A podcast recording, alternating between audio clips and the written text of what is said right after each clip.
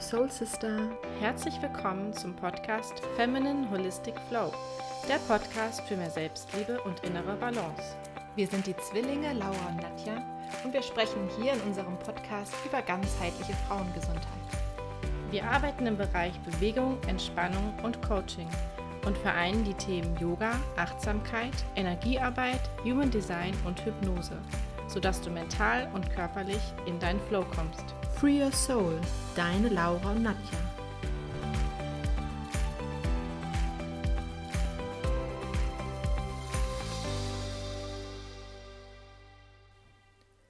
Heute möchte ich dir etwas über den Vagusnerv erzählen.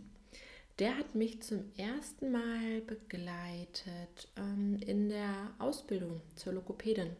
Genau, da ähm, kam der Begriff Nervus vagus des Öfteren, ähm, wurde er mal genannt. Und zwar in dem Bezug, ähm, als es um die Stimme geht oder ging. Und dadurch war er wirklich präsent bei mir. Aber als ich dann meine Weiterbildung und Fortbildung im Bereich Entspannung und ähm, Yoga und alles, was in diese Richtung ging, gemacht habe, kam er dann nochmal wieder ähm, oder wurde er nochmal wieder etwas präsenter.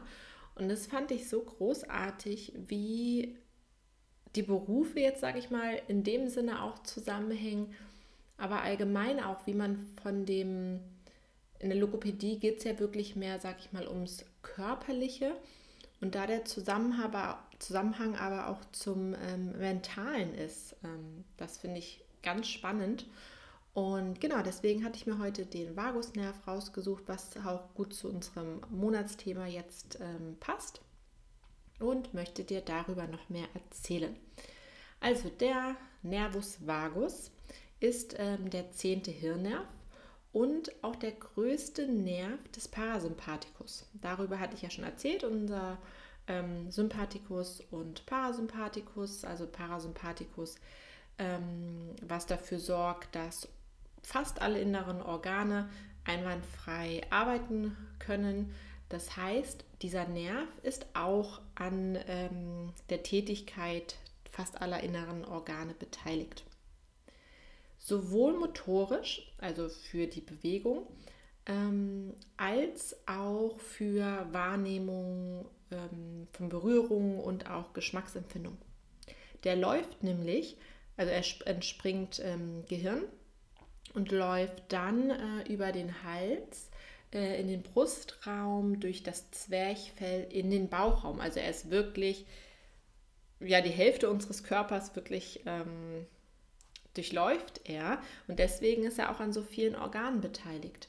Und genau, ich hatte ihn halt, wie gesagt, damals in der Ausbildung, wurde darüber gesprochen. Und zwar ist er beteiligt, beziehungsweise ein Ast von dem Nervus vagus ist beteiligt, beteiligt an der Stimmgebung. Und deswegen ist es natürlich für mich noch ein großes Thema, da ich auch viele Patienten mit ähm, Stimmproblematiken oder Stimmstörungen oder gerade auch wenn ähm, eine Stimmlippe gelähmt ist ähm, und die Patienten dann behandeln.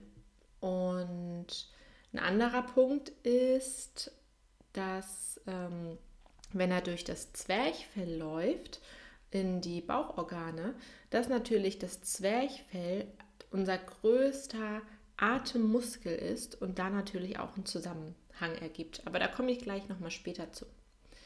Ganz interessant fand ich das jetzt auch bei meiner Recherche, dass, es auch, dass er auch die Produktion von Serotonin, Noradrenalin und GABA, ähm, ist auch ein Botenstoff, ähm, dass er die mit beeinflusst.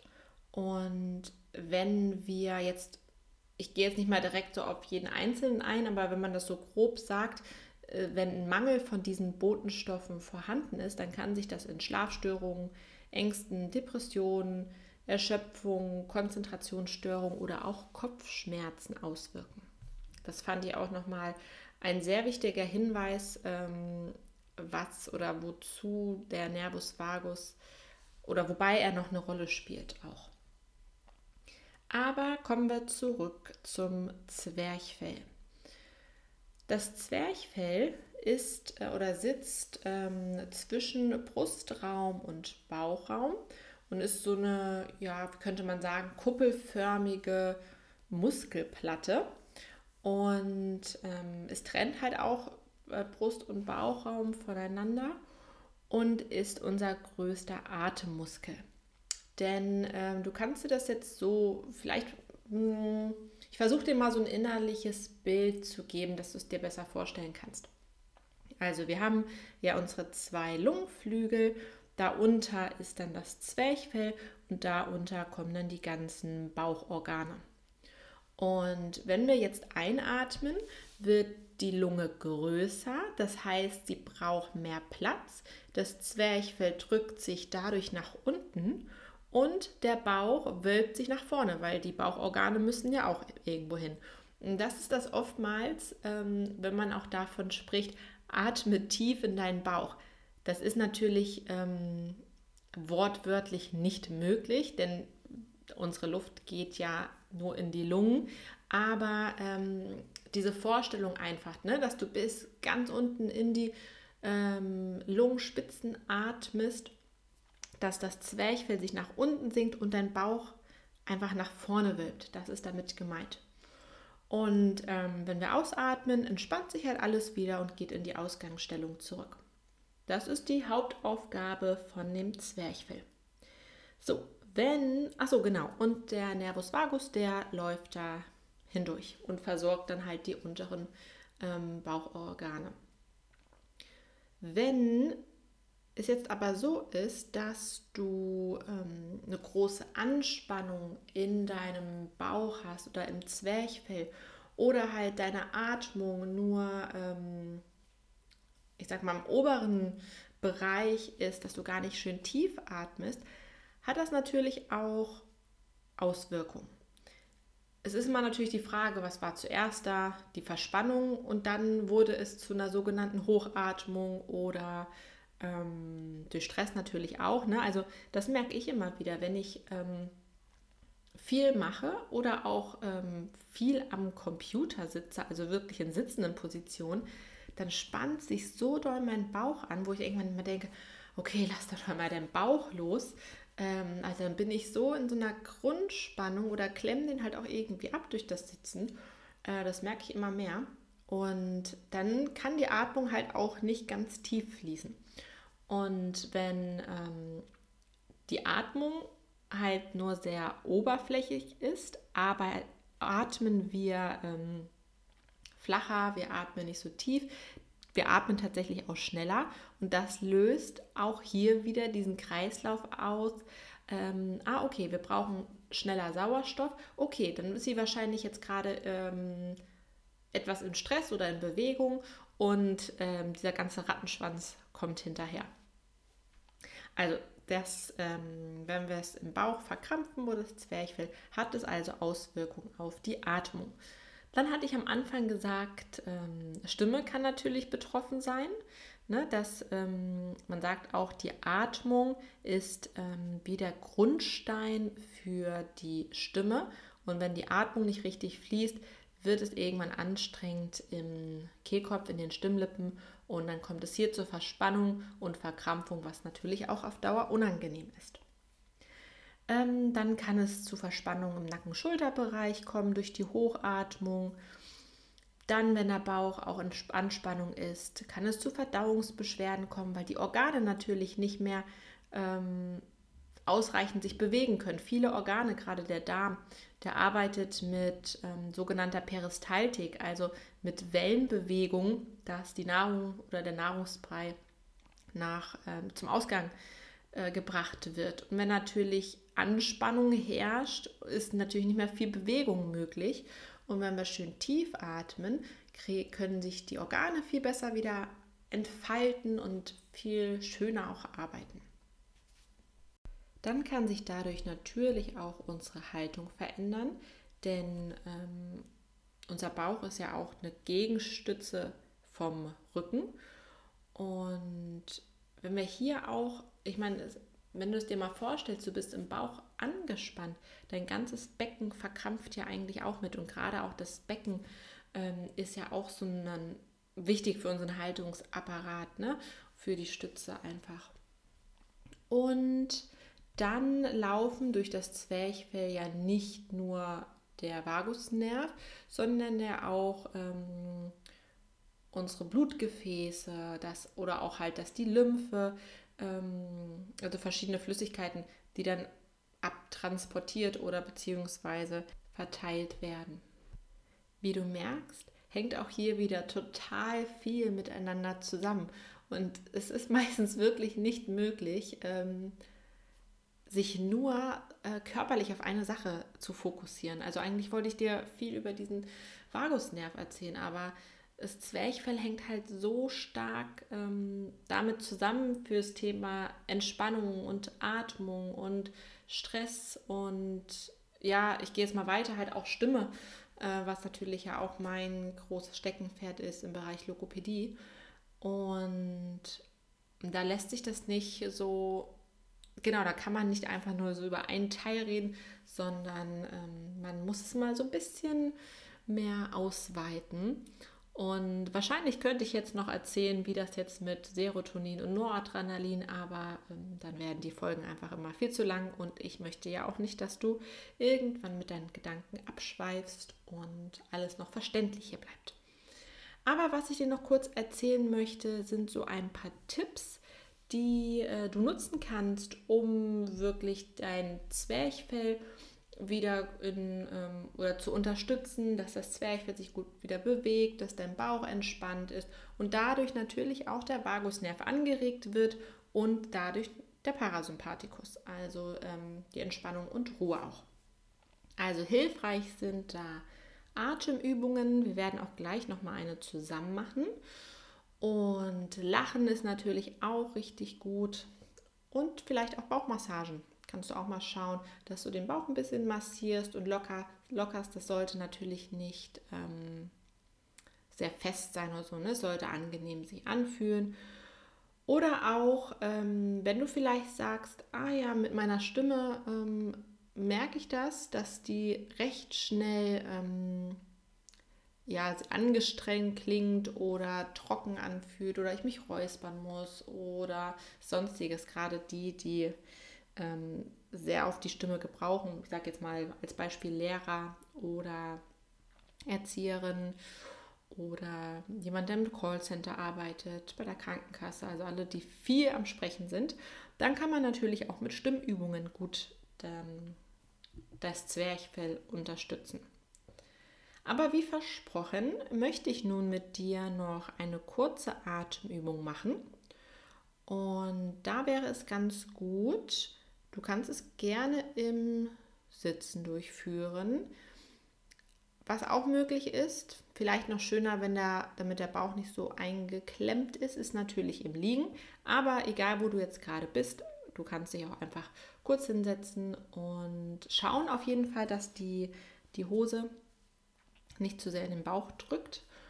Die Fußsohlen sollten Kontakt zum Boden haben und lege dich wirklich bequem an den Stuhl an, dass du Schultern und Gesicht und alle Anspannung einfach loslassen kannst. Und dann schließe deine Augen. Und wenn du magst, darfst du gerne ein oder zwei Hände auf deinen Bauch legen.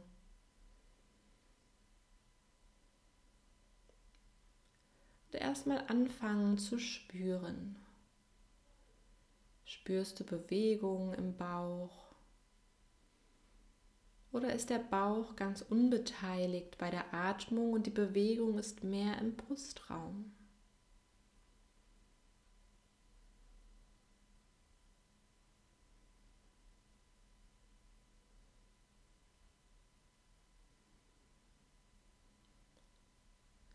dann stell dir hier mal vor, als ob dein Bauch ein Luftballon wäre.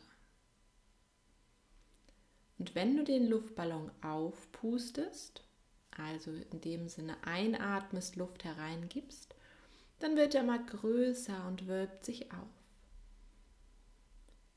Wenn du die Luft aus dem Luftballon wieder rauslässt, also sprich hier ausatmest, dann zieht sich alles wieder in Ausgangsstellung zurück ein. Der Luftballon, der Bauch wird größer und aus. Er entspannt sich wieder. Mach das ein paar Mal für dich.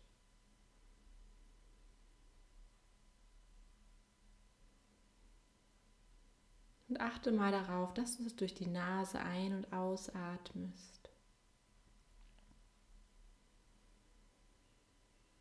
Die Schultern ganz entspannt sind.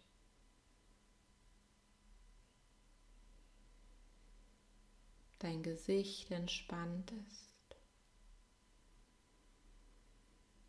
Lediglich dein Bauch sich bewegt.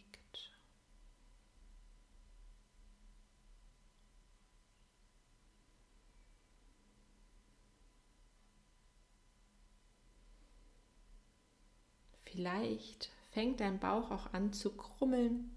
Das wäre ein gutes Zeichen. Also es ist auch nicht schlimm, wenn es nicht ist. Aber das ist oftmals das Zeichen dafür, dass die Organe wieder richtig Platz haben und dass die jetzt gut arbeiten können und die Verdauung gut funktioniert.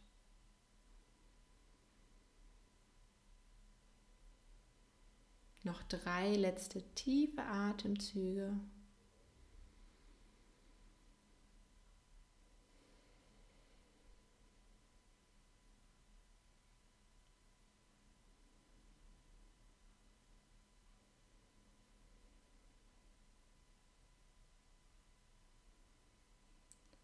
Und anschließend lass die Atmung in Ruhe weiterfließen. Vielleicht spürst du jetzt deinen Bauch etwas mehr, ganz sanft sich bewegt.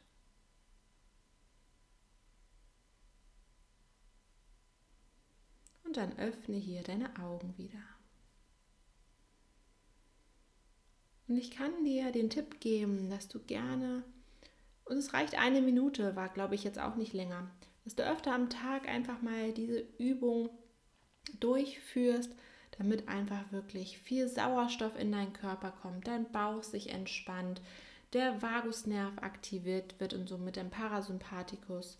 Und oftmals fühlt man sich danach wieder etwas frischer oder auch das Gefühl, man kann oder die Last, die auf den Schultern liegt, ist ein bisschen weniger geworden. Man kann wieder ein bisschen klarer denken und ähm, ja, wenn du das regelmäßig trainierst, dann lernt dein Körper das auch wirklich immer schneller, mh, hm, sich da anzupassen oder schnell umzuswitchen, wenn man das ähm, merkt, dass man plötzlich in der Anspannung ist. So, jetzt hatten wir schon die dritte Folge zu dem Thema Stress, was im Körper passiert. Parasympathikus und Sympathikus, den Vagusnerv jetzt und dann möchte ich, oder da freue ich mich besonders drauf, auf die Folge nächste Woche, denn es geht endlich mal darum, was man denn tun kann, um in die Entspannung zu kommen. Und da stelle ich dir das autogene Training vor und habe dann noch eine schöne Überraschung für dich. Also ich freue mich, wenn du dir die Folge nächste Woche anhörst. Natürlich wird die Überraschung auch äh, bei Instagram und bei Facebook bekannt gegeben und auch auf der Homepage. Aber dann, wenn du die Folge nächsten Dienstag hörst, bist du wahrscheinlich oder hörst du sie als erstes die Überraschung. Und so wie gesagt, genau, es geht um das Thema autogenes Training. Wenn dir die Folge gefallen hat, dann ähm, Gib uns bitte eine Bewertung oder auch eine 5-Sterne-Rezension. Teile diese Folge, ähm, schreib uns oder kommentiere den Post bei Instagram. Und dann würde ich sagen, bis nächste Woche. Tschüss.